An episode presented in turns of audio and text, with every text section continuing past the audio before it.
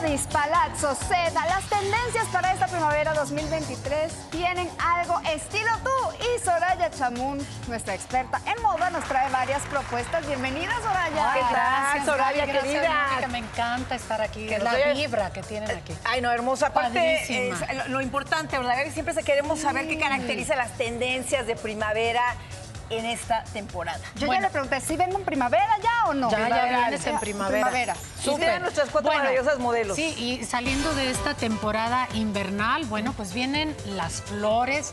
Vamos a ver los vestidos, los vestidos cortos. Por ejemplo, este que estamos viendo, sus estampados, mira cómo viene el plisado en la cintura, Sí. que lo- la hace más acinturada. Eh, cortos, eh, tipo camiseros, pero cortos con, con este acinturado. El material, pues estos son algodones y, y el estampado, que es súper importante porque viene tipo floral, pero un floral urbano. Oye, y O los sea, colores, los ¿no? colores, claro. regresa la alegría. Yo los amo colores. primavera. A Sí, esta los hermosa colores. la conozco. ejemplo, a ver, explícame este color el sólido,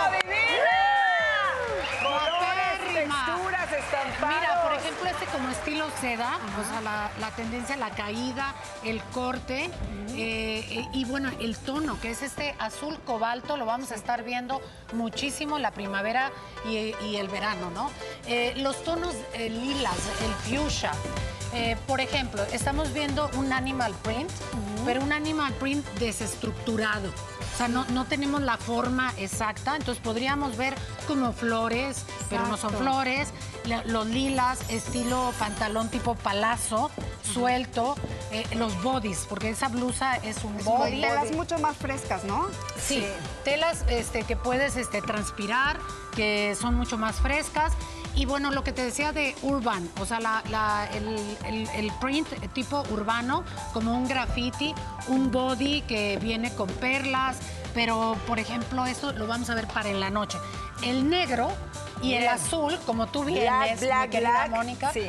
sigue, es así súper fuerte. Las flores, como tú vienes, la mezclilla, eso también lo vamos a ver. ¿Sabes qué es importante también? El tipo de silueta. Ajá. También qué nos queda, qué no nos queda, Ah, cuáles exacto. son los cortes. Es bien importante porque trajiste distintas opciones para saber para todos. exactamente. sí. Y mira, los, los cortes, lo- los, vestidos, a todas esas nos queda, porque es el corte que tiene en la cintura, el de Maite que viene al lado. que- Favorece que- mucho. Pero esta tendencia ahora del oversize, yo a mí no me termina de convencer. Me siento como, no sé, como que estoy adentro de una bolsa, no sé. Y eso que tú estás súper delgada, pero esto viene mucho con los jóvenes, las Sí. jóvenes porque quieren marcar esta parte de no tanto la tendencia tan femenina, ¿no? Entonces romper con lo femenino y sentirse eh, libres. ¿Va a seguir? Eso va a seguir. Ok.